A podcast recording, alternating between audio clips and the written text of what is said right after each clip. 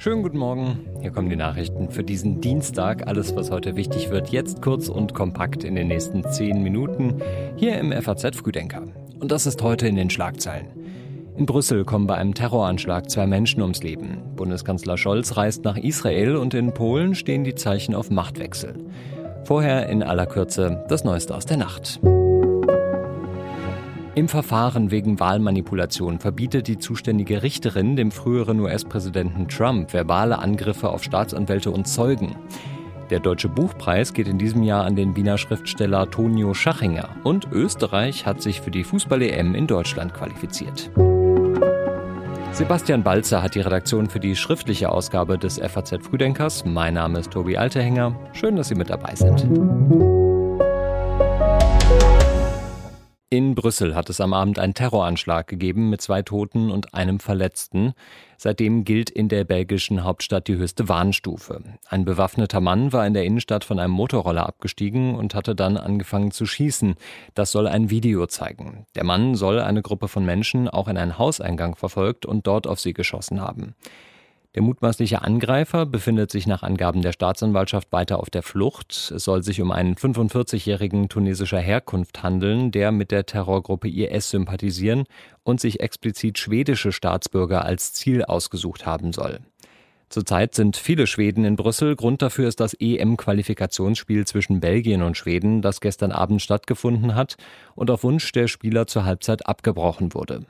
Der belgische Premierminister de Croo rief die Einwohner Brüssels zur Wachsamkeit auf und die schwedische Regierung hat ihre Staatsbürger im Ausland erneut zu erhöhter Vorsicht aufgerufen. Das tut sie schon seit einigen Monaten, seit Schweden mit Koranverbrennungen in den Schlagzeilen war. Diesmal ist Olaf Scholz der Erste, noch vor US-Präsident Joe Biden, der am Mittwoch kommen will, reist der Bundeskanzler nach Israel. Es wird erwartet, dass Scholz da zusammenkommt mit dem israelischen Ministerpräsidenten Benjamin Netanyahu und dass es dann auch um konkrete Fragen gehen wird. Es ist mir wichtig, die Solidarität mit Israel auch ganz praktisch durch meinen Besuch zum Ausdruck zu bringen. Das äh, ist jetzt gerade in dieser ganz besonderen Situation für die israelische Bevölkerung das ist, und für das Land von großer Bedeutung, dass die Solidarität auch versichert wird. Von Israel will Scholz direkt nach Ägypten weiterreisen. Gestern Abend verurteilte er den Überfall der Hamas erneut als terroristischen Akt und sagte, Israel habe jedes Recht, sich selbst zu verteidigen. Lob für den schnellen Besuch des deutschen Bundeskanzlers kommt vom israelischen Botschafter in Deutschland, Ron Prosor. Er sagte, der Besuch sei wirklich ein Zeichen der Solidarität und unheimlich wichtig. Auch für die anderen Staats- und Regierungschefs in der Europäischen Union geht es heute um Israel. Geplant ist eine gemeinsame Videokonferenz und EU-Ratspräsident Charles Michel hat vorher in einer Erklärung den Terror verurteilt und die sofortige Freilassung aller Geiseln gefordert. In Polen wird heute das Endergebnis der Parlamentswahlen von Sonntag erwartet und die Zeichen stehen auf Machtwechsel. Die rechtsnationale Regierungspartei PiS ist mit ungefähr 37 Prozent der Stimmen zwar stärkste Kraft geworden, aber alleine regieren kann sie nicht. Und potenzielle Koalitionspartner hat sie in den vergangenen Jahren gründlich verprellt. Deswegen sieht es eher danach aus, dass das proeuropäische Oppositionsbündnis von Donald Tusk die neue Regierung bildet. Ich bin seit vielen Jahren Politiker und ich bin Sportler. Nie in meinem Leben war ich so glücklich über einen zweiten Platz wie heute. Polen hat gewonnen, die Demokratie hat gewonnen, wir haben sie von der Macht abgesetzt. So hat sich Tusk am Sonntagabend gefreut. Und die Bürgerkoalition, der Dritte Weg und die Neue Linke haben nach aktuell vorliegenden Teilergebnissen in der Tat eine Mehrheit von gut 52 Prozent der Stimmen. Jetzt kommt es auf den Staatspräsidenten Andrei Duda an, der zum Peace-Lager zählt und die Bildung einer neuen Regierung bis Mitte Dezember hinauszögern könnte. Außerdem kann der Präsident immer sein Veto gegen neue Gesetze einlegen und müsste dann mit einer Dreiviertelmehrheit im Parlament überstimmt werden. Der russische Staatschef Putin ist auf dem Weg nach China zum Wirtschaftsforum in Peking.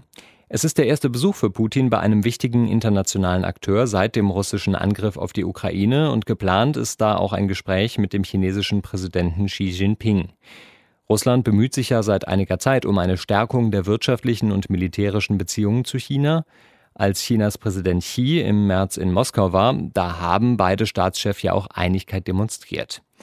Bei dem Wirtschaftsforum geht es vor allem um das vor zehn Jahren gestartete Projekt Neue Seidenstraße, das China einen besseren Zugang zu den Märkten anderer Länder verschaffen soll.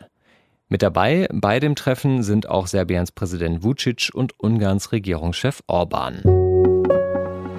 Soll die EU auch Atomkraft fördern, um ihre Klimaziele zu erreichen? Um dieses alte Streitthema geht es heute mal wieder beim Treffen der europäischen Energieminister und außerdem um die Frage, wie die Staaten angesichts hoher Energiepreise ihre Industrie subventionieren können.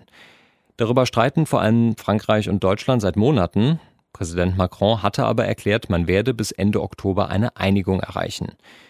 Nach Vorstellung der EU-Kommission soll es in Zukunft Subventionen für erneuerbare Energie und Atomkraft nur noch in Form sogenannter Differenzverträge geben.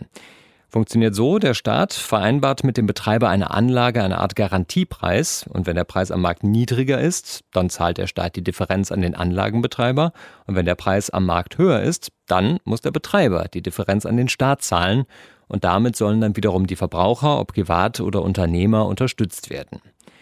Frankreich will diese Differenzverträge auch für seine bestehenden Atomanlagen nutzen. Deutschland ist dagegen, denn in Berlin befürchtet man, dass Frankreich auf diese Weise einen Industriestrom schafft, bei dem sonst niemand in der EU mithalten kann.